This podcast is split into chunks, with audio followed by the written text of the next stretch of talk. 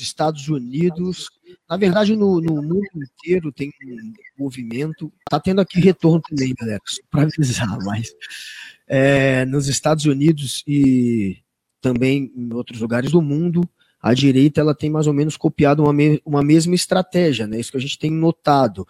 Aqui, assim, quando eu observo o Olavo de Carvalho, a impressão que eu tenho é que ele é, na verdade, um cara que está traduzindo conceitos e discussões que já acontecem lá nos Estados Unidos, só dando, só tentando adaptar um pouquinho aqui para o Brasil, dando uma regionalizada de algum jeito, usando Saci Pererê de exemplo, mas no fim é a mesma merda. É, você acha que, enfim, a gente está falando dos Estados Unidos, não que é, seja um movimento que partiu de lá, mas a galera está copiando, está se inspirando no que deu certo em extrema-direita de outros países. Por que está tão parecido, a, a estratégia é tão parecida?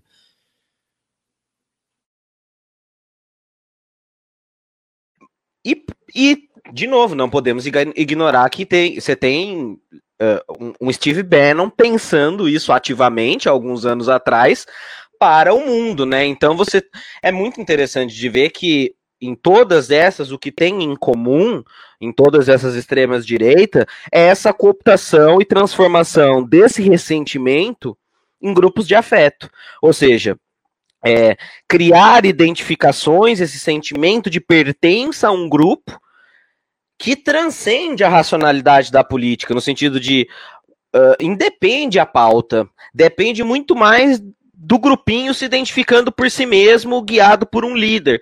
E isso são mecanismos uh, psicológicos humanos, ou seja, uh, são, são ideologias uh, que estão utilizando essas ferramentas de, de, de cooptação do ódio, de modulação dos sentimentos através da rede social para encampar a ideologia política. Por isso que eu acho que a coisa é muito parecida. Porque, bom, primeiro de tudo, eu acho que a gente não pode ignorar, a plataforma é, muito, é a mesma.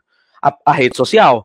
Então também a, a, o comportamento tende a ser o mesmo. É, o, o local onde a rede é desenhada, ele é feito para capitalização dos sentimentos das pessoas, para capitalizar em cima da, desse ressentimento, em cima de, do caos. E aí, se você tem um grupo político entendendo isso, usufruindo de como a rede é desenhada para imprimir as suas políticas conspiratórias, a potência se eleva ao milhão. Porque você já está num local. Porque se você for ver, e eu vou falar até uma coisa meio polêmica que queria ouvir de vocês. A parte de ressentimento da nossa esquerda e como a gente gere os ódios e ressentimentos do nosso lado também é muito parecida porque estamos dentro de uma plataforma que nos força a nos comportar assim. Então, tão, então eu acho que para além dos, da própria extrema direita e da formação uh, de grupos como galera em céu e tudo mais, talvez seja necessário pensar onde estamos inseridos nessa rede social que nos coloca de frente a, a esse cenário, tá ligado? Não sei se vocês concordam com essa com essa visão. Deixa eu ativar aqui meu áudio, que estava sem áudio aqui. Eu concordo com você, Normose. E eu queria trazer dois pontos aqui principais para a gente continuar falando sobre isso. Lá no início do nosso papo, você falou que historiador não gosta de conspiração. E a gente não gosta porque a gente sabe que algumas existiram e foram muito pioradas, né? Como, por exemplo, pioradas no sentido de que a, a o, o, mito histórico foi mais enaltecido do que o fato. O exemplo é a própria independência do Brasil, a proclamação da República, a morte de, de, de Júlio César, por exemplo, e tantos outros fatos históricos. Então, por isso que a gente que é historiador tem um pé atrás com conspiração, a gente odeia, porque a gente sabe que algumas existem e outras são só criadas para que seja interessante. O que eu acredito que o que, o que tem acontecido bastante é que a extrema-direita até hoje utiliza muito bem as mídias sociais ao passo de que eu fiz um vídeo recentemente no meu canal principal, né, o historiador, onde eu dizia que a gente estava numa esquerda analógica brigando com a direita digital. Então, Excelente o que é que acontece? O que é que acontece? O Lula, por exemplo, que é a maior referência dentro da esquerda para muitos na América Latina hoje, viva. O Haddad, que em tese seria seu sucessor. O PT, que é o partido que tem mais seguidores, mais filiados na América Latina, o partido de esquerda que tem mais filiados na América Latina, eles têm menos visualizações que outras personalidades políticas, por exemplo. Se você somar a quantidade de visualizações que o Lula, o Ciro e o PT têm nos seus canais do YouTube, elas são praticamente idênticas à visualização que somente o Guilherme Boulos tem. Se você somar visualizações de todos os canais de políticos de esquerda e comparar com a do Bolsonaro, é vergonhoso. No meu vídeo, por exemplo, eu trouxe, Normosa, que o Haddad, ele, eu estava até digitando aqui que eu estava procurando os dados para trazer para vocês. O Haddad ele tem 350 visual... 354 views por dia em média, pelo menos no momento que a gente está gravando esse papo aqui. O Lula tem cerca de 1.400 views. O PT, que é o canal que, que reúne o conteúdo de todo mundo que apoia o PT, faz cerca de 8 mil visualizações. O Guilherme Bolo sozinho faz 7 mil. O Ciro uhum. faz 38 mil. Aí você soma Ciro, Lula, Haddad e Boulos e o PT. Não dá nem 100 mil visualizações. Só o canal do, do Bolsonaro faz 200 mil visualizações. O meu canal, por exemplo, Normosa, que sou eu sozinho, faz uma média aí de 140, 150 mil visualizações. Ou seja, o meu canal, Carlito Neto, que não tem um vínculo com o PT, com o PDT, com o PSOL, que não é só um cidadão. Líder, sou só um cidadão, eu consigo atingir um público maior. Será que é porque eu sou mais inteligente que ele? Ou porque eu entendo como é que eu dialogo com esse público? que é onde a gente tem batido desde a corrida eleitoral de 2018. Por isso que eu digo que a gente está uma uhum. esquerda analógica brigando com a direita digital. Enquanto a direita está lá no controle remoto, a esquerda está na manivela aqui, aí, empurrando aqui para ver se pega. Empurra aí para ver se pega. Você acha que é assim também ou você acha que eu estou sendo radical demais? Cara, se você está sendo radical demais, somos dois radicais nessa conversa, então. Porque eu tenho, para mim, muito claro que essa é a centralidade do debate, deveria ser a centralidade do debate daqui para frente, além, é claro, da pandemia, pelo momento que vivemos. Não só pela questão política, mas pela questão até de formação dos sujeitos, formação cultural dos sujeitos que vão vir emergidos dessa rede maluca que estamos vivendo. E sabe que, aí já soltando mais um spoiler aqui, além do Lava Jato 2, eu tô para lançar um segundo canal agora.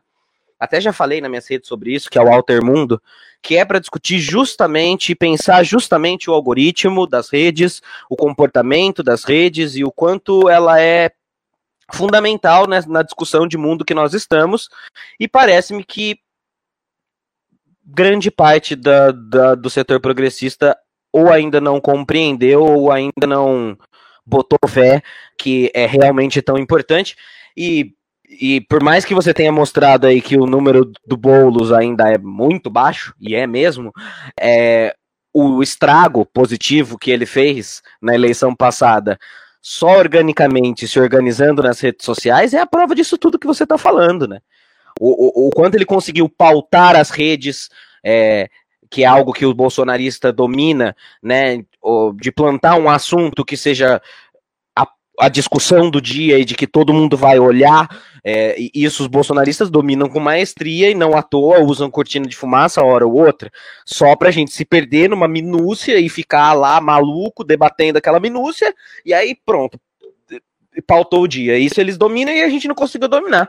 E agora, o ano passado, o Boulos veio e conseguiu fazer. Claro, ainda tem muito trabalho a fazer, mas mostrou que a coisa é meio que por aí.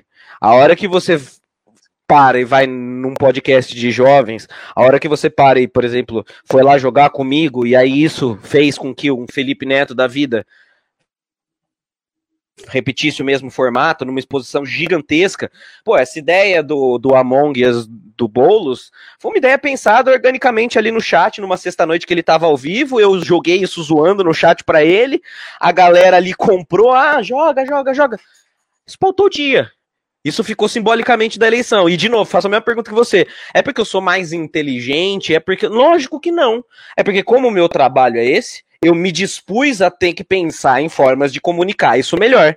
E aí é meio que quase natural que a gente que trabalhe com isso uh, aprendamos um pouquinho mais do que as outras pessoas, só porque a gente tá focado nisso. Mas e tem aí, uma talvez... grande diferença, Normosa, entre o Boulos e os outros. Quando você jogou lá, por exemplo, no comentário informação, ele se interessou e foi. Em junho do ano passado, julho, não me recordo exatamente o mês, a equipe dele entrou em contato comigo e com outras pessoas que estão fazendo o que a gente está fazendo aqui. Eu não sei se entrou em contato com você também, uhum. para saber como é que a gente poderia colaborar para explicar para eles sobre como é que o Boulos poderia dialogar nas redes sociais, utilizar as redes sociais. E foi o único político, até onde eu, eu, eu tenho um contato, pelo menos, que procurou alguém disposto a entender o diálogo das redes. E o resultado na eleição de São Paulo é um soco no estômago da esquerda. Pare não. de ignorar a gente. A gente não quer disputar a eleição, a gente não quer carro comissionado, a gente não quer presente de partido, a gente só quer que esse escroto que está na presidência saia. E que vocês, fazendo o básico, conseguem fazer isso. Eles procuraram você também para poder tentar ajudar de alguma maneira? Sim, cara, a assessoria deles é maneira demais, velho. Tem uma galera que troca uma ideia. Você vê que é uma coisa humana mesmo, que é o que é para ser a política. Tipo assim, a galera que tá conversando contigo não tem aquele que é burocrático, assim, sabe? Tipo, pô, você mandar uma ideia e a ideia ser considerada e ser levada para dentro e tudo mais. De novo, não é que a nossa ideia é melhor.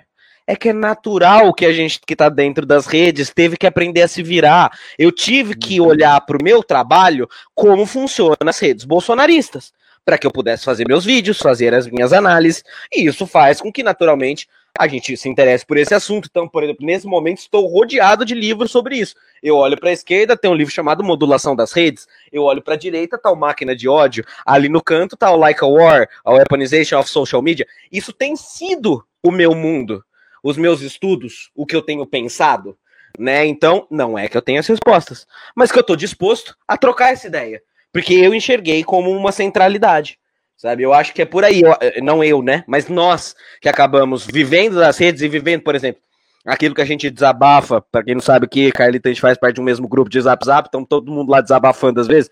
Pô, o algoritmo mudou minhas regras e me cortou e eu não faço ideia do que tá acontecendo, não consigo mais falar. É, toda essa discussão dos produtores de conteúdo que precisam se organizar, talvez enquanto associação, enquanto sindicato, porque é, tem os seus direitos cortados pelas plataformas de interesse econômico avessos aos nossos, tudo isso precisa ser colocado na mesa com urgência. Nem só pela questão que o ano que vem é 2022, mas pela questão de que isso tem impossibilitado é, ação dentro, dentro das redes, tem impossibilitado pensar a política, a imaginação política. A gente ficou. A gente. Lá vou eu de novo com mais uma frase meio meio polêmica. A gente virou o novo reaça no sentido da reação. No sentido de que eles pautam e a gente reage. No sentido de que eles dão as loucuras e a gente reage. A gente não propõe, a gente não tem um espaço. A gente está aprendendo a fazer isso desde 2018, para falar a verdade. Também não podemos dizer que não mudou, né? E aí, eleição do Boulos de novo aí. Mas eu acho que volta, falta muito ainda para a gente parar de se perder um pouco no comportamento uh, que a rede quer nos proporcionar, que é capitalizar em cima do nosso ressentimento, da nossa raiva do Bolsonaro, e ir para além disso, né? Eu acho que é por aí.